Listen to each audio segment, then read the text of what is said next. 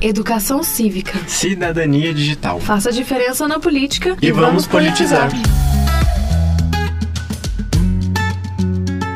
Olá, sejam muito bem-vindos e bem-vindas a mais um episódio do podcast Politizar. Me chamo Stephanie. E eu sou a Valéria. Você já deve ter ouvido falar por aí sobre as secretarias do seu município, como a da saúde ou a da educação. Mas já se perguntou o que elas são e quais são as atividades que elas desempenham? Hoje vamos falar um pouquinho sobre esses órgãos que auxiliam o poder executivo estadual e o municipal.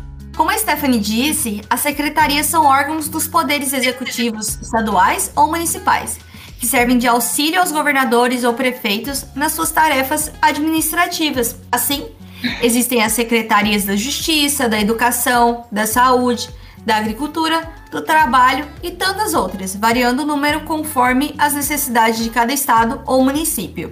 Isso mesmo. Assim, os secretários de Estado correspondem no plano estadual aos ministros de Estado, auxiliares do presidente da República.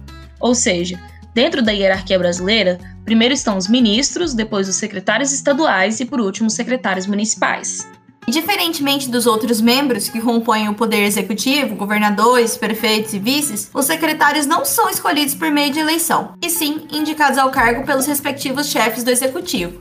Isto, e como são auxiliares diretos dos governadores e prefeitos, os únicos requisitos para essa escolha são que os indicados sejam maiores de 21 anos e possam usufruir dos direitos políticos. A legislação atual não exige que se tenha uma formação específica ou competência para assumir os cargos. Isso mesmo, Stephanie. Apesar do número de secretarias variarem de acordo com as necessidades locais, Algumas delas são comuns em todos os lugares, por se tratarem de questões essenciais à população, como saúde, educação, trabalho e justiça. As secretarias têm como responsabilidade lidar com os temas específicos de suas pastas na sua jurisdição municipal ou estadual, e também auxiliar o governador ou prefeito a lidar com os assuntos referentes a seus domínios. Exato.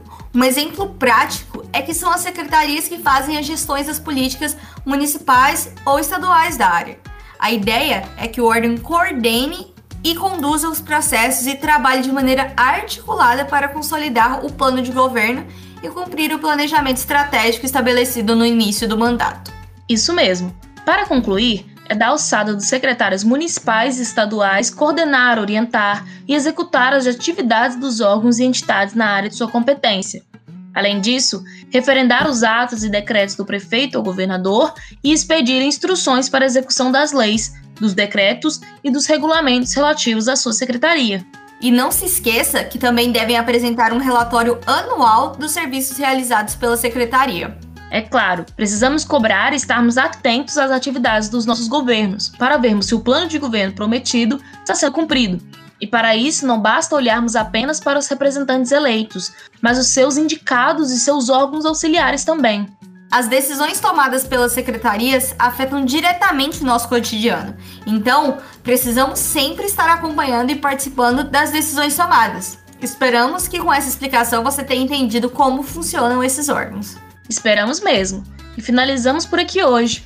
Obrigado por nos acompanharem, compartilhem esse episódio, nos sigam no Instagram, politizar.fg. E caso queiram fazer alguma sugestão de tema para abordarmos, é só mandar mensagem via Instagram. Até a próxima! Até! E vamos politizar! O podcast Politizar é um projeto de extensão da Faculdade de Ciências Sociais da UFG, em convênio com a Assembleia Legislativa do Estado de Goiás e Câmara Municipal de Goiânia. Apoio Rádio Universitária da UFG.